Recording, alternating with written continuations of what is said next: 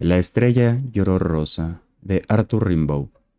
La estrella lloró rosa al corazón de tus orejas. El infinito rodó blanco de tu cuello a la cintura. El mar perleó rojo sobre tus tetas bermejas y el hombre sangró negro en tu flanco soberano.